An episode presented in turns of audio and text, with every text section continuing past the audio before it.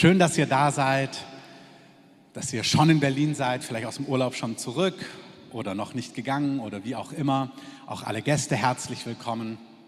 Ähm, wir sind im August, wenn man nicht jetzt unbedingt Schule hat, sind auch viele noch unterwegs, Studenten und so weiter und so fort. Schön, dass wir gemeinsam Gottesdienst feiern dürfen, auch ihr am Livestream. Ich habe letzte Woche so eine neue Miniserie begonnen, die ich an ein paar, an ein paar Stellen werde ich darüber reden. Und ich habe es apostolische Gemeinde genannt und letzte Woche hieß es Mega-Gnade. Und ich kam nicht so weit, wie ich wollte. Und ich fasse noch mal kurz zusammen, was ich dort gesagt ha habe.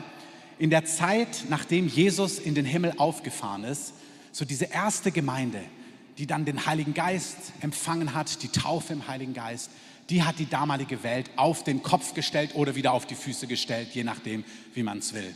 Diese kleine Gruppe ähm, von Männern und Frauen, ganz normale Leute, so wie du und ich, Amen, die zusammen mit dem Heiligen Geist haben das Evangelium an die Enden der Erde getragen, so dass wir heute noch davon profitieren.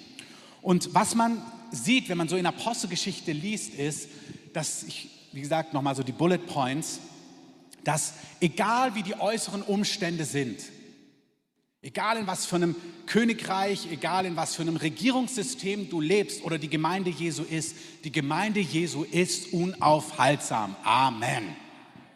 Damals das römische Reich, es konnte das Evangelium nicht stoppen. In der jüngeren Geschichte damals in China bei der Kulturrevolution haben sie alle Missionare des Landes verwiesen. Sie wollten, dass alle Westler draußen sind, um quasi alle Fremdeinflüsse wegzunehmen, sodass sie sich zu ihren Wurzeln besinnen konnten, alle christlichen Missionare. Und man dachte, das Christentum wird aussterben, um dann mitzubekommen, dass die Gemeinde explodiert ist und China ist neben anderen Ländern wie Iran die Gemeinde mit auch jetzt mittlerweile bald nominal, also mit real den meisten Christen, natürlich weil sie eine Milliarden Bürger haben, aber nicht nur prozentual, sondern die realen Menschen, die dort zum Glauben kommen. Das ist bald die größte Gemeinde weltweit. Die Gemeinde Jesu ist unaufhaltsam. Amen. Es ist etwas, was wir schon in Matthäus 16, Vers 18 lesen. Da sagt Jesus zu Petrus, du bist Petrus und auf diesem Felsen werde ich meine Gemeinde bauen und das Totenreich, die Pforten des Todesreich, des Totenreiches, die Pforten des Hades, werden sie nicht überwältigen. Das ist ganz interessant. Vielleicht kennt ihr Lobetal. Es gibt so einen alten Pfarrer aus der DDR, dem sein Zeugnis habe ich mal gehört. Der saß damals im Theologiestudium, hier in Berlin, glaube ich, war es. Und damals mussten sie auch ähm, so Marxismus als Unterricht belegen. Also sie mussten sich auch diese ganzen marxistischen Theorien anhören. Und dann hat der Dozent eben damals erzählt, der Sozialismus und der Marxismus und wie er die Welt übernehmen wird und so weiter und so fort. Und die Theologen mussten sich das mit anhören. Und er saß damals im Unterricht und hat diesen Vers in seinem Herzen zitiert, dass nichts und niemand, kein System dieser Welt die Gemeinde Jesu jemals überwinden wird. Amen. Interessanterweise knapp 40 Jahre später, als die Mauer gefallen ist und niemand Erich Honecker aufnehmen wollte, kein Parteigenosse, kein Freund, niemand wollte Erich und Margot Honecker aufnehmen. Der Einzige, der gesagt hat, du kannst zu mir kommen, war dieser Pastor. Und nach dem Mauerfall hat Erich Honecker, bis er dann ins Exil gegangen ist, nach Südamerika, bei diesem Pastor gelebt und er hat sich um ihn gekümmert. Da merke ich, das, sowas kann nur Gott. Amen. So ist unser König. Sein Königreich ist unaufhaltsam. Wir haben darüber gesprochen und das ist wichtig, weil egal was für eine Zeit ist, egal was für eine Zeit kommt, Jesus hat einen Plan und sein Wort führt aus, wozu er dieses Wort sendet. Und das, was Gott tun will, das geschieht und das floriert in unserer Zeit und in allen Zeiten, in allen Ländern, in allen Kontinenten, egal welches System dort vorherrscht. Amen. Wir haben darüber gesprochen, dass diese apostolische Gemeinde am Anfang, als Jesus gegangen ist, die so siegreich war, war eine Gemeinde, die in einer vorbereiteten Zeit gelebt hat. Ich wiederhole es jetzt nicht ganz, aber es ist total wichtig. Gott ist nicht überrascht von der Zeit, in der wir leben. Gott weiß alles. Und Gott dreht alles so, dass diese Zeit immer seinen Absichten dienen muss. Amen. Als ob die Zeit ihm ein Schnippchen, ähm, wie sagt man, ein Schnippchen schlagen könnte. Gott nutzt alles für seine Absichten, auch diese Zeit. Es war eine Zeit damals von großen Errettungen. Ich habe es gesagt, an Pfingsten direkt 3000 Menschen bekehrt. Zwei Kapitel später, Apostelgeschichte 4, 5000 Männer und so weiter und so fort. Dann viele der religiösen Elite. Also es war eine Gemeinde, die radikal gewachsen ist. Es war eine Gemeinde der Zeichen und Wunder. Der Lahmgeborene, der jahrelang am Tempel saß, jeden Tag und dann wurde er geheilt. Überall Zeichen und Wunder. Der Schatten von Petrus hat Kranke gesund gemacht. Es war eine Gemeinde, die voller Kraft, voller Übernatürlichkeit war. Es war eine Gemeinde, die bekannt im Volk war. Man hat nicht über sie gelacht, sie waren keine Randerscheinung, sondern sie waren in aller Munde. Amen. Es heißt, es war Furcht im ganzen Volk vor der Gemeinde. Da war Ehrfurcht.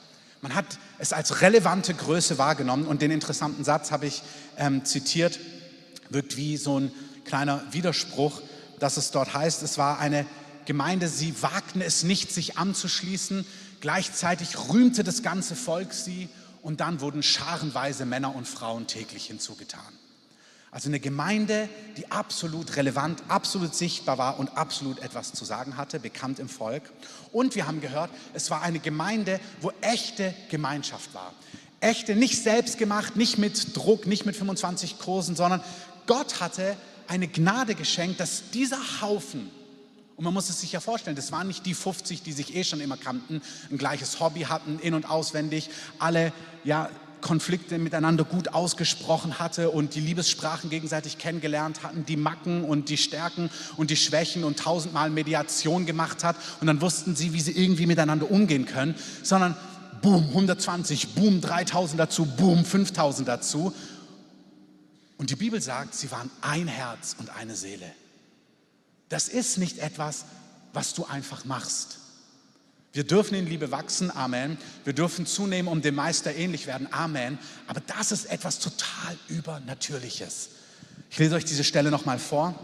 Apostelgeschichte 2, 44. Alle gläubig gewordenen waren beisammen und hatten alles gemeinsam Sie verkauften die Güter und die Habe und verteilten sie an alle, je nachdem einer bedürftig war. Wie gesagt, ist jetzt kein Aufruf zum neuen Sozialismus oder was auch immer. Und ja, was heißt das jetzt? Sondern mir geht es um die Quintessenz dieser Stelle. Jeder hat Anteil genommen an dem anderen, an der Not des anderen. Jeder war beteiligt mit dem, was er hatte, was er nicht hatte. Keiner war gleichgültig. Apostelgeschichte 4,32 sagt es noch präziser. Die Menge aber derer, die gläubig wurden, war ein Herz und eine Seele.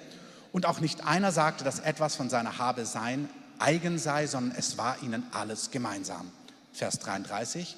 Und mit großer Kraft legten die Apostel, ihr erinnert euch, Apostel bedeutet Gesandte, also alle, die fürs Evangelium vorwärts gehen, egal wo in der Gesellschaft, und mit großer Kraft legten die Gesandten Zeugnis ab von der Auferstehung des Herrn Jesus und große Gnade war auf ihnen allen und es litt niemand Mangel. Das war mein Punkt letzte Woche. Diese große Gnade, wörtlich steht da Megas, Mega-Gnade. Es war große Gnade auf ihn allen und Gnade ist diese übernatürliche Befähigung.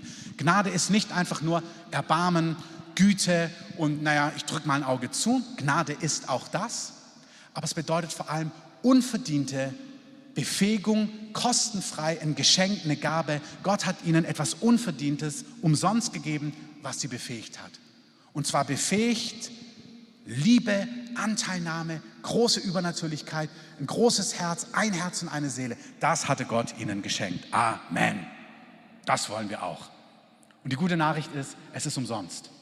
Gott schenkt uns das und Gott schenkt das und das gehört seiner Gemeinde. Amen. Ihr dürft alle mal Amen sagen. Amen. Die zwei Punkte, die ich heute nur erwähne, die ich letzte Woche nicht vorgelesen habe, heute nenne ich sie nur und dann gucken wir uns an, ja, wie funktioniert das, wie kann das geschehen, ist, es war eine Gemeinde, die sich nicht nur in Zahlen ausgebreitet hat, sondern sie hat sich in alle gesellschaftlichen Schichten ausgebreitet. Sklaven sind zum Glauben gekommen, aber auch in des Kaisers Haus sind die Menschen zum Glauben gekommen. Hohe und Herrscher, niedrige, alle. Das Evangelium kennt keine Grenzen. Amen. Künstler, YouTuber, TikToker, Sozialarbeiter, alles, arm, reich, unter der Brücke, in den Reha-Gebieten, egal wo, das Evangelium kennt keine Grenzen. Wir haben jemanden in unserem Umfeld, den wir gut kennen, der war so hardcore drogenabhängig, dass seine ganzen Name seine ganzen Arme vernarbt waren. über Jahre. Dann wurde sein Bruder vor einigen Jahren radikal errettet, radikal befreit, hat ein neues Leben bekommen, ist frei geworden, hat geheiratet. Und er hat seinen Bruder dann gefragt, wie bist du frei geworden? Und sein Bruder hat ihm erzählt, das hat Jesus gemacht. Und dann hat sich gedacht, boah, jetzt ist mein Bruder noch durchgedrehter. Ähm, Jesus hat das gemacht, damit konnte er gar nichts anfangen. Und ist erstmal weitergelaufen in seiner Drogensucht für mehrere Jahre. Und vor so drei Jahren war er, war er an einem Punkt, da war er so kaputt innerlich, dass er nicht mehr weiter wusste. Und hat er gesagt, wie gesagt, wir kennen den persönlichen Freunden, Nachfreund der Familie. Da hat er gesagt, okay, Gott, wenn es dich gibt, wenn du mir helfen kannst, weil er war an einem Punkt, wo er sich das Leben genommen hätte, dann musst du mir helfen. Und dann beschreibt er Folgendes. Wie gesagt, jahrelang drogenabhängig mit allen möglichen Therapien, Haft statt Therapie und so weiter und so fort. Und dann sagt er, dann ist ein Licht gekommen, er hat ein Licht gesehen, das Licht ist in ihn rein und ab diesem Tag war er komplett frei von Drogen, komplett, komplett.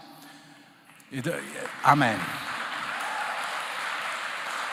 Das Interessante ist, dass er sich nicht ab diesem, er hat sich nicht bekehrt. Er beschreibt es nur, ein Licht ist gekommen und hat gesagt, Gott, wenn es dich gibt und du mir helfen kannst, dann tu das. Dann war er seit drei Jahren frei, das haben wir auch in der Familie mitbekommen. Er hat quasi in unserem Umfeld, er hat Arbeit bekommen und so weiter und so fort, das stabil gemacht, richtig gut, sein Leben richtig geordnet, richtig ähm, hinbekommen, was ein richtiges Geschenk ist. Und dann hat er seit einiger Zeit empfunden, boah, er möchte uns so gern mal besuchen. Er möchte so gern mal vorbeikommen. Irgendwie will er uns treffen. Jetzt kam er vor einiger Zeit zu uns, hat uns das alles erzählt. Er hat gesagt, das erzählt er niemand, weil die Leute denken, er sei gaga, wenn er beschreibt, wie bist du frei geworden? Ja, ein Licht ist gekommen und jetzt bin ich frei.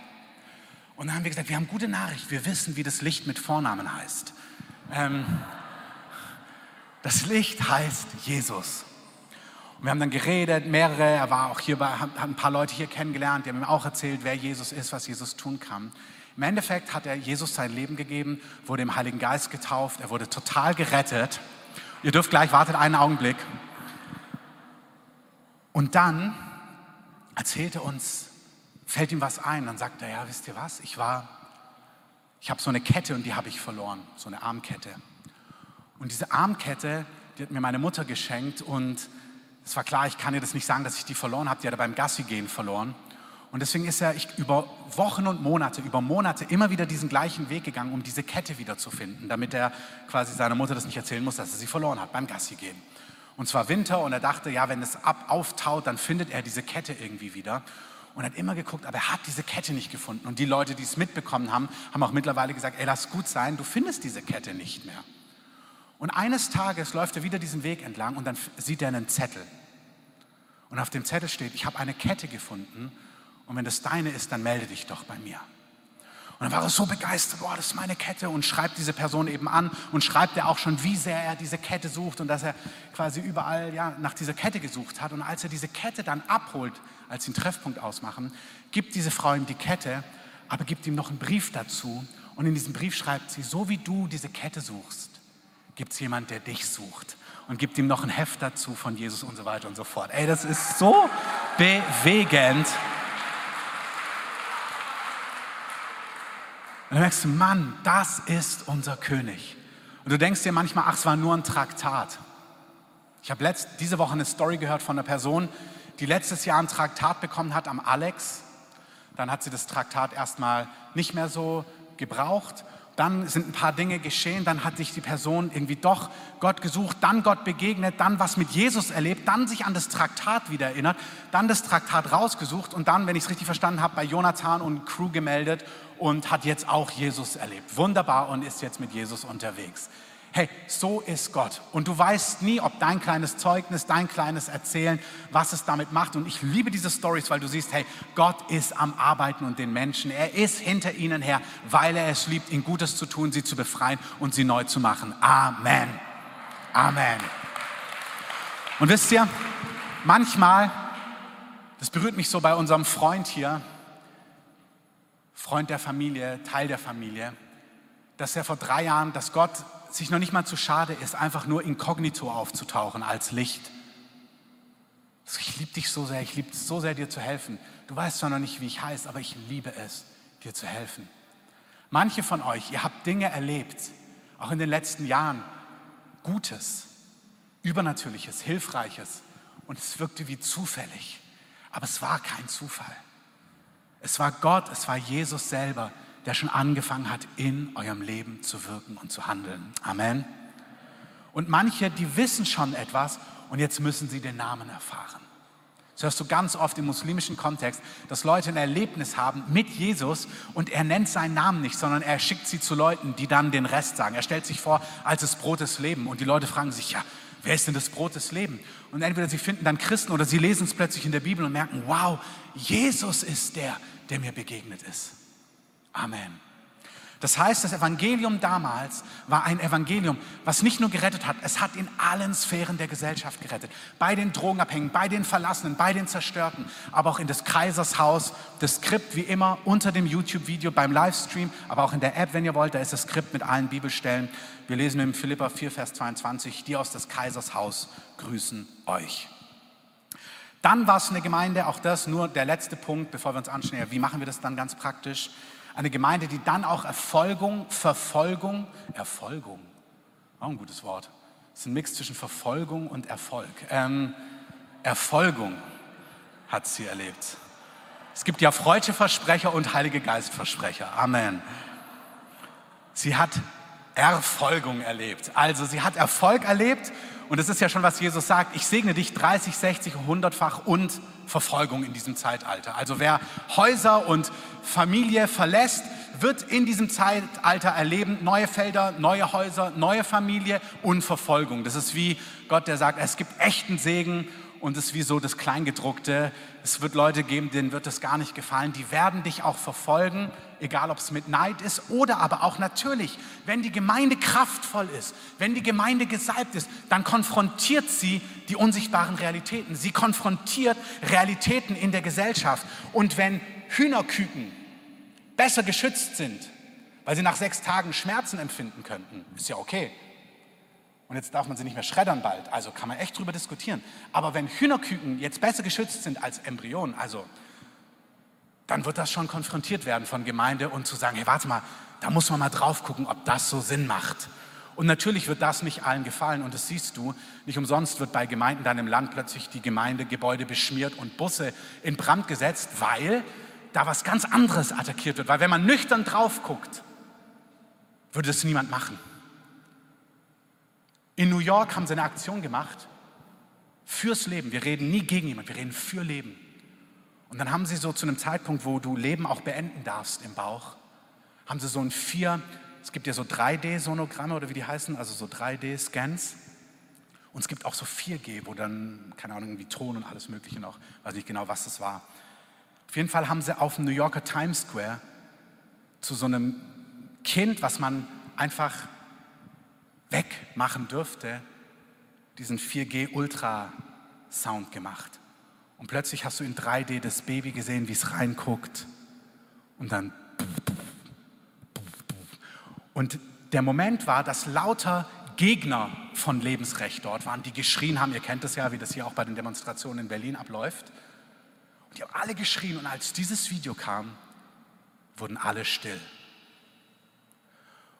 Ich möchte es kurz sagen, das ist auch nicht mein Thema, aber Gott wird was so Kreatives geben, auch Künstlern und Influencern. Und vielleicht hörst du das hier, vielleicht hörst du das am Livestream. Gott wird was geben, was nicht attackierend ist, nicht anklagend, nicht Menschen, die in Not sind, irgendwie noch ein schlechteres Gewissen macht und sie kaputt macht. Wisst ihr, manche Menschen sind so in Not, die haben gar keinen Ausweg, die wissen nicht, was sie tun sollen. Darum geht es nicht. Es geht nicht darum, Menschen anzuklagen, Menschen ein schlechtes Gewissen zu machen und Menschen kaputt zu machen. Es geht darum zu sagen, warte, wir können nicht die eine Not oder das eine Unrecht mit einem anderen Unrecht irgendwie gerade bügeln. Das geht nicht. Wir müssen da, wo Unrecht ist, wo Menschen in Not sind, wo Menschen nicht weiter wissen, lieben, helfen, zur Seite kommen, nicht Ankläger sein. Aber wir müssen auch schauen zu sagen, wir können nicht Leben irgendwie einfach so tun, als ob es kein Leben wäre und Hühnerküken besser schützen. Das ist falsch. Und da hat, wird Gott eine kreative Art geben, die so augenöffnend sein wird, so ein bisschen wie des Kaisers neue Kleider, wo eine ganze Gesellschaft aufwacht und umdenkt. Ich möchte dafür kurz beten. Heiliger Geist, ich danke dir, dass du Leute salbst im ganzen Land, überall auf der Welt, die über diese Thematik in einer Art und Weise reden als Künstler, als Multiplikatoren, ähm, als Influencer, auf eine Art und Weise, die nicht anklagt, die nicht die Last für Menschen und Frauen, die in Not sind, noch schwieriger macht. Das ist das Letzte, was ich mit diesem Statement möchte. Wenn du eine Frau bist, die vielleicht selber so etwas erlebt hat oder so etwas getan hat oder in großer Not bist, du bist geliebt und du bist kostbar. Und wenn du keine Hilfe erfahren hast, dann ist das, dann tut mir das von Herzen leid. Das ist nicht anklagend. Aber Herr, wir wollen als dein Leib eine Gemeinde sein, die mit Rat und Tat und Liebe zur Seite steht und aber auch dieses Bollwerk in unserer Gesellschaft attackiert. Und wir beten, dass dieser Mächtige sich beugt vor dir. Wir beten, Heiliger Geist,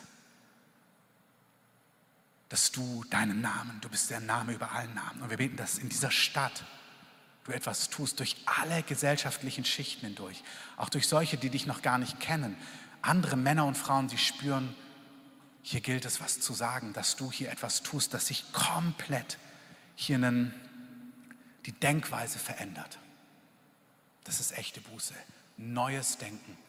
Und ich bete, dass Leben geschützt wird in unserer Stadt, in unserem Land und das Leben heranreift und groß wird und dass wir Möglichkeiten von Hilfe und Infrastruktur und Erbarmen und Gnade und Trost und Wiederherstellung haben. Und ich bete, dass alle Frauen, die auch das erlebt haben und darunter immer noch leiden, dass sie deine Liebe, deine Vergebung, deinen Zuspruch und deine Heilung erleben. Und ich bete, dass diese Worte nicht umgedreht werden und nicht verdreht werden, sondern dass sie genau das ausdrücken, was sie gesagt sind, nämlich in der Botschaft von Wahrheit und Gnade, weil in Jesus küssen sich Gnade und Wahrheit. Und dafür danke ich dir in deinem Namen. Amen. Amen. Das heißt, wenn die Gemeinde Jesu Wahrheit predigt, wird sie immer gewisse Dinge aufwühlen. Und es war eine Gemeinde, deswegen hat sie Verfolgung erlebt. Und es war eine Gemeinde, die aber auch so voller Heiligkeit und Herrlichkeit war, dass sie auch schnell erlebt hat. Es ist interessant, die Malachi-Stelle, wenn man sich durchliest, Malachi 3, da sagt der Herr, ich komme zu meinem Haus mit Herrlichkeit. Aber wenn ich zu meinem Haus mit Herrlichkeit komme, dann komme ich auch mit schnellen Konsequenzen. Das ist interessant. Das Buch von John B. Ware, das, Die Furcht des Herrn, lohnt es sich zu lesen. Wenn der Herr mit Herrlichkeit kommt, dann kommt er auch mit schnellen Konsequenzen. Ist eine Predigt in sich, anderer Zeitpunkt. Gucken wir uns also heute kurz an, wie eine Gemeinde so siegreich werden kann, dass sie sich ausbreitet, dass sie die Finsternis konfrontiert, dass sie echte Gemeinschaft, echte Liebe hat, ähm, Zeichen und Wunder und so weiter und so fort. Das ist ja, was wir alle wissen wollen. Amen. Und ich habe es schon gesagt, es ist nicht machbar. Es ist eine mega übernatürliche Gnade gewesen. Und gleichzeitig wollen wir uns anschauen, wie sie es gemacht haben. Und es ist einer von diesen typischen Widersprüchen auch in Jesus. Es kommt die Zeit und ist jetzt. Oder Jesus, der sagt, ich gehe, ich lasse euch nicht allein, ich komme zu euch. Und du denkst dir, was jetzt? Kommt die Zeit oder ist sie jetzt? Gehst du oder kommst du? Ist es Gnade und geschenkt oder müssen wir es machen? Ja. Und wenn man dann so guckt, ja, was ist denn der entscheidende Punkt? Was müssen wir machen? Sind es die richtigen Hauskirchenzeiten, dienstags oder mittwochs? Oder brauchen wir den richtigen Hauskirchennamen?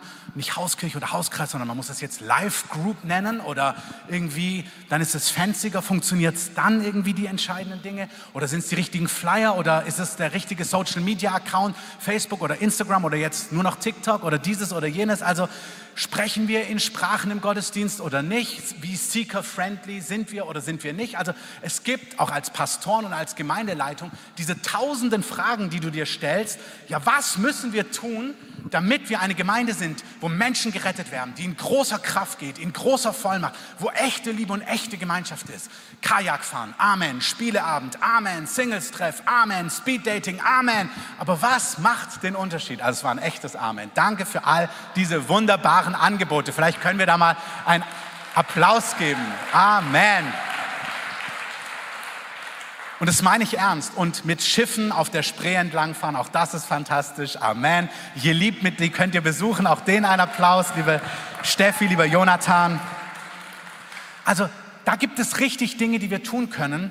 Irgendwo ist es die Gnade Und doch hat es mit uns zu tun und ich möchte einfach ein paar Dinge rauspicken. Ich weiß nicht, wie weit ich heute komme, ist aber nicht schlimm, weil ich werde an verschiedenen Stellen in den nächsten Wochen darüber sprechen.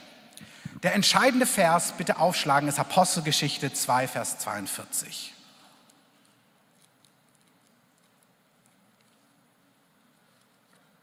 Apostelgeschichte 2, Vers 42. Das ist ja der Kontext, wo diese siegreiche, apostolische, dynamische Gemeinde besprochen wird. Und dann heißt es dort, sie verharrten in der Lehre der Apostel, in der Gemeinschaft, im Brechen des Brotes und in den Gebeten. Das ist der entscheidende Vers. Also alles, was wir in den Kapiteln davor, danach lesen, alles an Dynamik, alles an Durchbruch. Hier gibt es so einen Zusammenhang. Was haben sie gemacht? Ja, was ist die, auf Englisch sagst du, what is the secret sauce?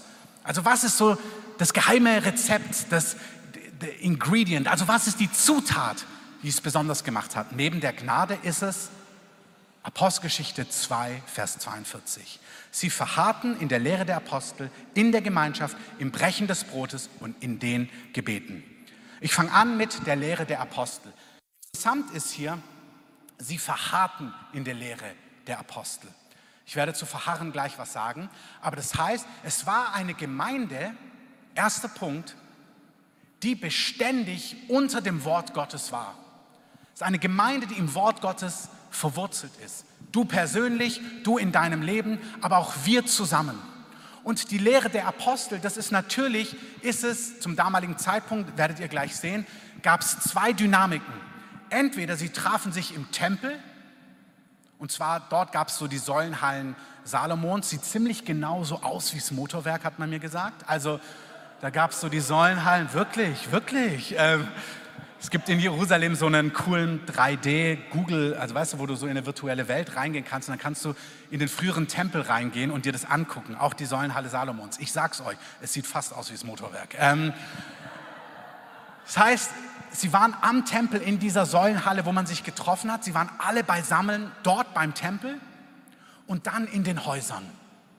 Das waren die zwei großen Treffpunkte der Gemeinde neben ihrem, ihrer Arbeit, was sie ja auch alles hatten und Kita-Fahrten und so weiter und so fort. Also das normale Leben war der Alltag und dann Tempel und die Häuser.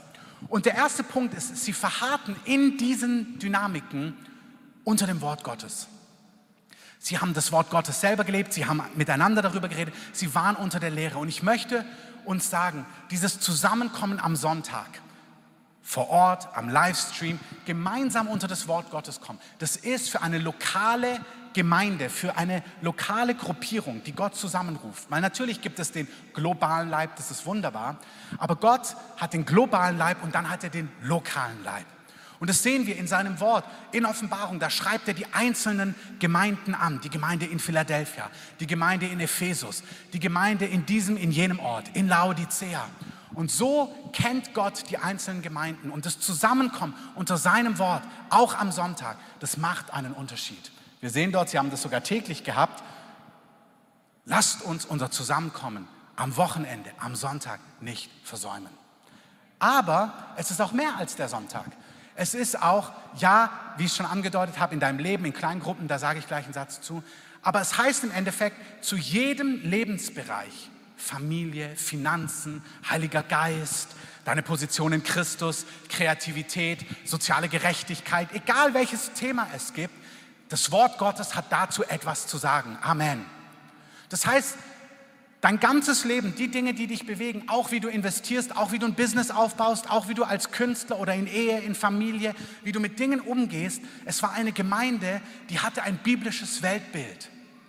Sie hat die großen Themen auch der Gesellschaft, auch Umweltschutz, auch Sexualität, auch dieses und jenes, auch Lebensrecht, auch soziale Fragen. Sie hat alles aus dem Wort Gottes her betrachtet. Sie waren beständig im Wort Gottes unter der Lehre der Apostel. Und ich ermutige uns, dass wir unser Leben aus dem Wort Gottes heraus gestalten und alles durch die Linse von Gottes Wort sehen. Amen. Das heißt, auch hier, wir brechen ja diese großen theoretischen Wahrheiten, versuchen wir immer runterzubrechen. Nicht umsonst haben wir die Akademie, wo wir sagen, wir wollen momentan zu den Phasen, wo du im Glauben stehst, frisch im Glauben, Heiliger Geist, Leiterschaft, Haushalterschaft, Ehekurs, Beziehungskurs, was auch immer, all die Dinge, die wir haben, die Sachen, die wir runterbrechen, sollen eigentlich das, was Gott in seinem Wort als wichtig darlegt, in unsere Zeit herunterbrechen und sagen, guck mal, wir, wir bauen eine Struktur, die Struktur ist nicht heilig. Donnerstagabends Kurse mitmachen ist nicht heilig. Das ist nicht das, das kannst du alles verändern. Das sind die, die äußeren Rahmenbedingungen, die sind immer veränderbar, adaptierbar, schauen, wie passt es in die Lebensrealität. Aber das Entscheidende war, oder das Entscheidende ist, wir wollen durchs Wort Gottes dein Leben prägen. Und wir machen Angebote, damit du durchs Wort Gottes geprägt werden kannst. Amen. Das heißt, alles, was wir tun, das hat etwas damit zu tun. Wenn es eine siegreiche, dynamische, apostolische Gemeinde ist, ist sie eine Gemeinde, die unter dem Wort Gottes ist. Das lesen wir schon in Matthäus 28. Der Missionsbefehl ist eigentlich nicht nur ein Missionsbefehl. Eigentlich ist es ein Missions- und Jüngerschaftsbefehl. Da heißt es nämlich, geht nun hin und macht alle Nationen, alle Volksgruppen, Ethnien zu Jüngern und tauft sie auf den Namen des Vaters und des Sohnes und des Heiligen Geistes und lehrt sie alles zu bewahren, was ich euch geboten habe. Das heißt, der Auftrag ist, auf der Spree rumzuschippern und irgendwie hier liebt den Leuten zu sagen, Amen. Und dann, das macht ihr fantastisch, die Menschen, die Jesus kennenlernen, zu lehren, zu trainieren, auszurüsten in den Wahrheiten des Wortes Gottes. Und ein Aspekt ist der Sonntag, ein Aspekt sind Kurse, ein Aspekt sind YouTube-Videos und alle möglichen Sachen, die du auch online heute kriegst. Das ist nicht auf uns reduziert, niemals. Aber es hat auch damit zu tun, dass wir gemeinsam als Gemeinde vorwärts gehen unter dem Wort Gottes und auch konkret sagen, was hat er zu uns zu sagen? Amen. Es ist nämlich wichtig, wenn du im Leib Jesu unterwegs bist, dann siehst du, die Gemeinde in Malawi hat ganz andere Herausforderungen. Die hat ganz andere Stärken und die hat auch ganz andere Schwächen. Und es ist total wichtig, dass du irgendwo bist, wo du Teil von bist, weil Gott will dich ermutigen und will das feiern, was uns ausmacht. Aber wir haben auch blinde Flecken, die haben eben nur wir. Und die möchte Gott auch in unserer Mitte ansprechen. Und deswegen ist es gut, irgendwo Teil zu sein, dass Gott auch sagen kann, warte, das, was du hören musst, an Ermutigung, aber auch vielleicht an etwas, was wir gar nicht sehen, weil wir sind halt die Kreative 221 in Berlin. Wir müssen Dinge hören als Gemeinde, weil wir so manche Dinge, man sagt in der Missions quasi Theologie, dass du, wenn du in eine andere Nation gehst, dann siehst du manchmal ganz leicht ihre blinden Flecken. Du siehst ganz leicht, was quasi bei den anderen, sie denken, das ist normal und von außen denkst du, ja, aber es ist gar nicht so Jesusmäßig, aber sie kriegen es nicht mit. Ist bei uns Deutschen übrigens genau das Gleiche. Also die kommen zu uns und merken, echt stark, wie organisiert ihr seid, aber krass, dass du so organisiert sein kannst, dass du mir nicht mal Hallo sagst. Also es gibt Dinge, die kriegst du nur mit, wenn jemand anderes es dir spiegelt. Und deswegen müssen wir in unserem Kontext auch zusammen hören, weil Gott hat uns Dinge zu sagen. Und ja, seid in der Breite des Leibes verortet, verankert, connected, aber seid auch gepflanzt. Es gibt ja diesen schönen Spruch. Du brauchst Wurzeln und Flügel. Beides. Wurzeln und Flügel. Amen. Täglich verharrten sie einmütig im Tempel. Sie waren alle einmütig haben wir immer dieses einmütig in der Säulenhalle Salomons zusammen unter dem Wort Gottes und so weiter und so fort. Versäumt euer Zusammenkommen nicht. Ich habe das in der Mail gestern Abend geschrieben, weiß nicht, wie viele Sie noch gelesen haben. Wir wollen diese Wochen und Monate wirklich nutzen, auch an den Sonntagen wieder gemeinsam aufzutauen. Rike hat es schon gesagt, ihr werdet es zigfach hören in den nächsten Wochen. Seid doch ab 10 wieder da dass wir Kaffee, Tee nehmen können, was auch immer, draußen Gemeinschaft haben können, zusammenkommen können. Diejenigen, die seit anderthalb Jahren am Livestream sind, eine gute Möglichkeit, wenn ihr in Berlin seid, wieder dazu zu kommen. Wir haben Kindergottesdienst und alles Mögliche. Hört das mit Freiheit, hört das als Einladung. Es ist wichtig, dass wir auch wieder uns gegenseitig begegnen. Wer es glaubt, sagt Amen. Vielen Dank. Komme ich zu meinem letzten Punkt für heute. Sie verharrten in der Lehre, ich habe das noch, ich kenne diesen Vers in und auswendig. Als Miri und ich uns kennengelernt haben, da haben wir beide, also wir haben uns kennengelernt auf der Bibelschule, ähm, waren beide recht schnell begeistert voneinander. Und dann haben wir gesagt, oh, und was hat Gott mit deinem Leben vor? Und Miri, die ist auch immer übergesprudelt von allem, was Gott ihr gesagt hat. Und dann hat sie gesagt, ja, Gott hat mir gesagt, Apostelgeschichte 2,42, so eine Gemeinde werde ich bauen. Und dann dachte ich, boah, irre, das hat Gott auch zu mir gesagt, Apostelgeschichte 2,42. Und dann hat sie aber weitergeredet, und zwar in Indien. Und dann dachte ich so, in Indien? In meiner Bibel steht nämlich Berlin. Also wirklich, über meiner Bibel steht Berlin. Dachte ich, oh nein, sie ist so süß und sie brennt für genau das Gleiche. Aber Gott ruft sie nach Indien und mich nach Berlin. Das haben wir dann Gott sei Dank geklärt. Jetzt sind wir beide in Berlin und sie reist mal nach Indien. Aber dieser Vers, der begleitet mich seit Jahren. Was mir nie aufgefallen ist, ist, dass dort steht, ich habe immer gehört, sie verharrten in der Lehre. Aber da steht, sie verharrten in der Lehre, sie verharrten in der Gemeinschaft, sie verharrten im Brechen des Brotes und so weiter und so fort. Sie verharrten auch in der Gemeinschaft. Und das Wort verharren hat mich dann so bewegt. Ich habe das nachgeschlagen vom Griechischen her. Ich lese euch mal vor, was da alles drin steckt. Verharren meint jemanden oder etwas anhängen. Also richtig anhängen. Wie so eine Klette. Sie verharrten in der Gemeinschaft. Es bedeutet Anhänger sein. Es bedeutet hingegeben sein. Sie waren hingegeben an die Gemeinschaft. Es heißt konsequent aufmerksam sein. Sie waren konsequent aufmerksam, was das Thema Gemeinschaft angeht. Das Griechische beschreibt hier wie so ein Kellner. Kennt ihr Kellner, die nicht aufmerksam sind? Wenn du immer versuchst, wenn er wieder durchläuft, seinen, seinen Blick zu kriegen, weil du noch mal was trinken möchtest. Und es gibt manche Kellner, die schaffen es, 15 Minuten an dir vorbeizulaufen. Manchmal weißt du nicht, ob sie es mit Absicht machen oder nicht. Aber hier steht, nein, nein, wie ein Kellner, der eigentlich genau sieht, was du brauchst und sobald du ihm winkst, nickt und direkt kommt. Also diese Aufmerksamkeit, diese Hingegebenheit, dieses Anhängen, dranbleiben wie eine Klette, sie verharrten in der Gemeinschaft. Es heißt auch an einem Ort permanent dran sein. Wie gesagt, manchen ist es gleich zu eng, ihr liebt mehr diesen Flügelaspekt des Reiches Gottes. Nationen, Aufbrechen, Neuland, alles in Ordnung. Amen. Aber selbst wenn du an die Enden der Erde gehst und aufbrichst und Flügel brauchst, brauchst du doch Freunde, die an dir dran sind. Amen. Das braucht jeder. Und hier ist es Gemeinschaft, die echt ist. Hört noch kurz zu. Festhalten, nicht zurückweichen, nicht loslassen. Und ein Wort ist da drin, sich als mutig erweisen. In diesem Wort harren ist mutig sein. Sie waren mutig im Kontext Gemeinschaft. Schon mal irgendjemand sein Herz geöffnet und irgendwie gedacht, so ein Mist? Herz geöffnet, weich gemacht und dann gedacht, so, oh, und lieber gleich wieder zumachen und sich schützen, ist viel besser, lebt sich besser. Dann bleibst du leider einsam. Es gibt so viele Menschen, die sind ganz viel umgeben von Menschen und doch einsam. Und echte Gemeinschaft hat echt was mit Mut zu tun. Ich habe es auf unserem Leitertreffen gesagt, unserer Leiterfreizeit, dieses alte Lied, ähm, Liebe wird aus Mut gemacht. Ich spüre so richtig, dass Gott uns eine mega Gnade geben möchte, sehr mutig zu sein, was Beziehungen angeht. Das Herz aufzumachen, echt zu sein, transparent zu sein, damit auch verletzlich zu sein. Wer tief fühlen kann, Freude fühlen kann, der kann auch verletzt werden. Es gibt kein safes, beschütztes Herz, was auch frei, Freude, Liebe, Geborgenheit spüren kann. Es ist entweder offen und weit mit allem Schönen und auch Schmerzhaften anstellen oder es ist safe zu dicht.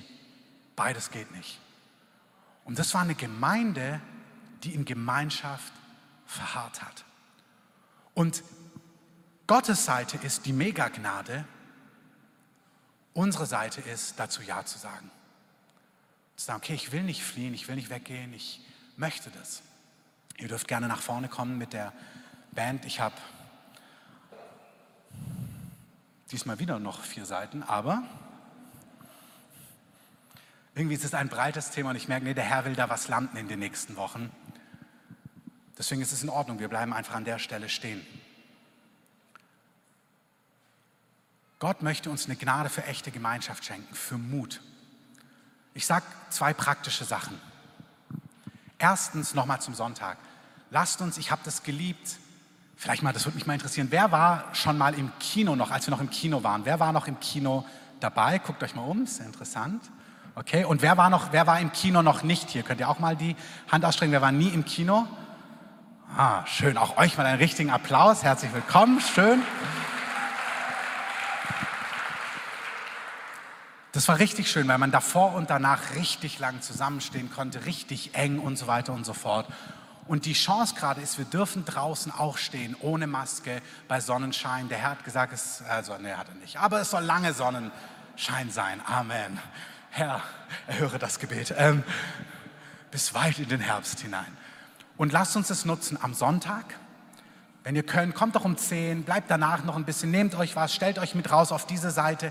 Danach habt, lernt Leute kennen, lernt neue Leute kennen, ladet doch mal jemanden ein, nehmt jemanden mit zum Essen. Man kann ja jetzt wieder in die Restaurants, liebe Freunde, ähm, nehmt jemanden mit, den ihr auch nicht kennt. Einfach lasst uns Gemeinschaft leben. Und der andere Aspekt, den werden wir in den Wochen weiter ausführen, dieses unter der Woche. Sie trafen sich auch in den Häusern. Sie trafen sich im Tempel und in den Häusern. Und ja, das ist dieses ganze Thema Kleingruppe, Life Groups, wie auch immer. Manche lieben es, manche mögen es überhaupt nicht. Und der neue Name macht es auch nicht besser. Aber wir brauchen das wirklich. Der Wes hat mir mal gesagt, Kleingruppe ist immer das, was am meisten herausgefordert ist in jedem Werk. Aber er sagt, es sind die Orte, wo ich am meisten gewachsen bin in all den Jahren in einer echten Gruppe von echten Leuten, die dich echt kennen. Und manche davon ist auch komisch, auch in deiner Gruppe. Das ist so. Und dieses Beieinandersein, dieses Dortsein, dieses Wachsen, dieses Zusammenkommen, dieses Lieben, dieses Vergeben, dieses einander anfeuern, dieses miteinander weinen können, dieses miteinander echt werden. Unser Teil ist zu sagen, okay Herr, wenn es Teil der Strategie ist, sagen wir Ja dazu. Dein Teil, Gott, ist, gib eine Mega-Gnade. Schenk einen Neuanfang. Und ich möchte euch das sagen, ich glaube wirklich, dass es enorm wichtig ist für die Zeit, die vor uns liegt. Meine erste Predigt 2020 war, 2020, in die Praxis fertig los. Und damals hat es mich richtig bewegt. Was ist, wenn wir uns morgen nicht mehr treffen würden? Wüsstest du, wie du Gott begegnest, wie du seine Stimme hörst, wie du in seine Gegenwart kommst und so weiter und so fort. Kurz danach waren wir in einer völlig veränderten Welt.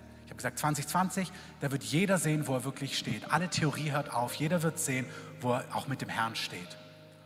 Und anders gelagert, aber ähnlich empfinde ich, dieses verankert zu sein in Beziehungen miteinander ist enorm wichtig.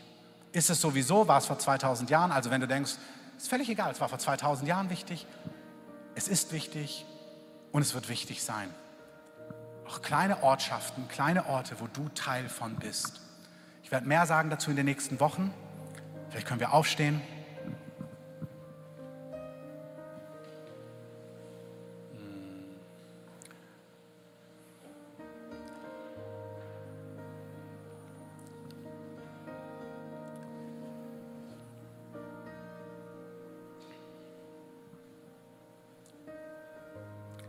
Vielleicht das allererste, wenn du heute hier bist, auch am Livestream. Wir haben diese Woche eine E-Mail bekommen, dass jemand aus Rügen eine Predigt gesehen hat, damit dein Leben gelingt. Hat sie dreimal gesehen und dann hat ihn das so überwältigt, dann hat er Jesus sein Leben gegeben. Das finde ich super cool, dass Gott alles nutzt. Vielleicht bist du auch heute am Livestream oder du hier und du bist noch gar nicht Teil seiner Familie.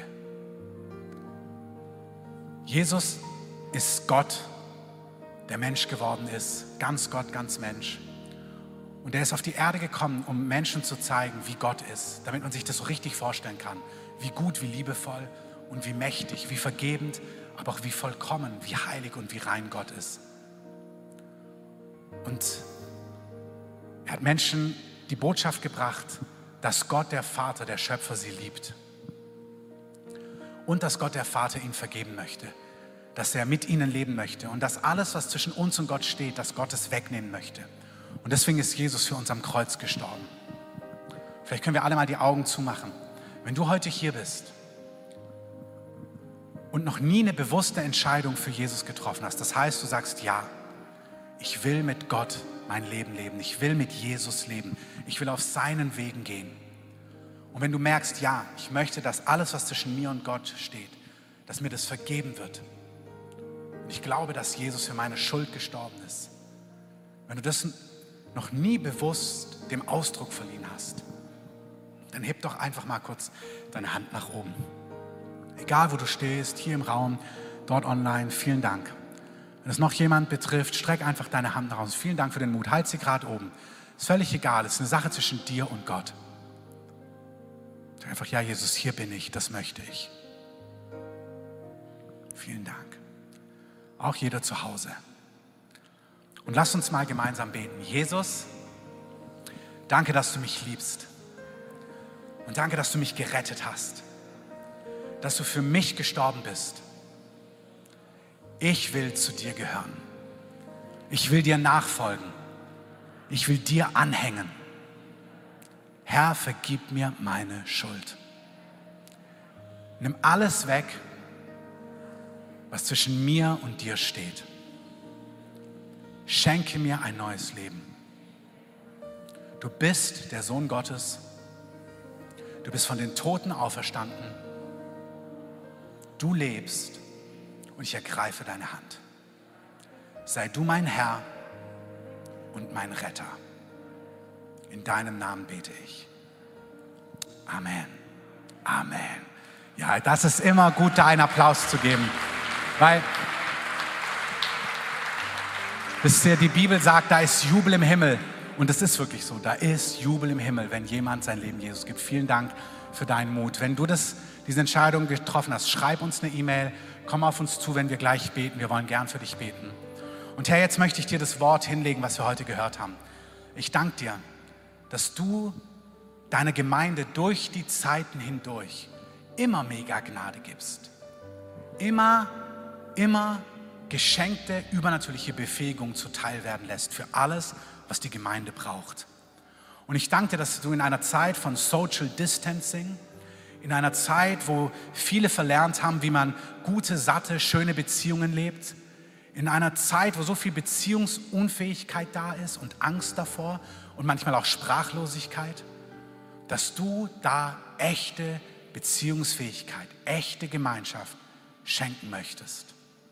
Ich danke dir, dass du uns Dinge gibst, wie wir das ganz praktisch fördern können, ganz praktische Möglichkeiten, ganz praktische Lehre, Schritte, was wir auch machen werden, wo wir Dinge ganz praktisch darüber reden werden, benennen werden.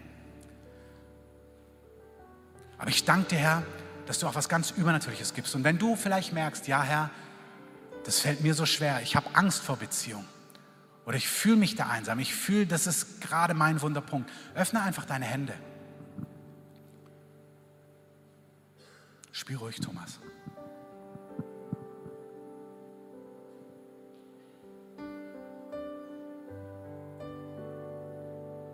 Heiliger Geist, ich danke dir, dass du deiner Gemeinde, deinem Leib und ganz konkret uns etwas schenkst an Liebesfähigkeit, an Hingabefähigkeit, an Weite des Herzens, einander zu tragen, zu vergeben, zu lieben, zu feiern, zu vergeben, auszuhalten, wo notwendig.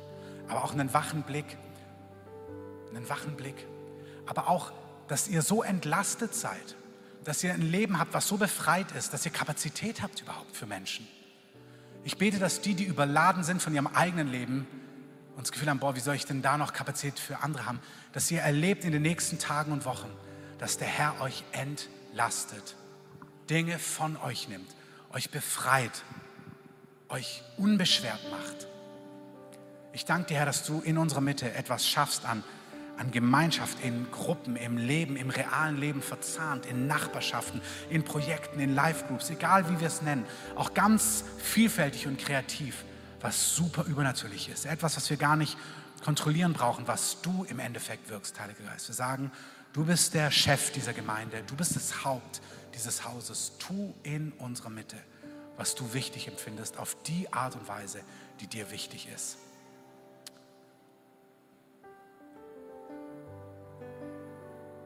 Und Herr, ich bete für die, die einfach Trost brauchen und neuen Mut, dass du ihnen begegnest. Dass so richtig auch eine Phase von Trost, von Loslassen ist, von dass Schmerz rausgewaschen wird, aber auch dann von Mut für einen Neuanfang. Danke, Herr. Können wir Jesus mal einen Applaus geben. Jesus, wir lieben dich. Halleluja. Halleluja.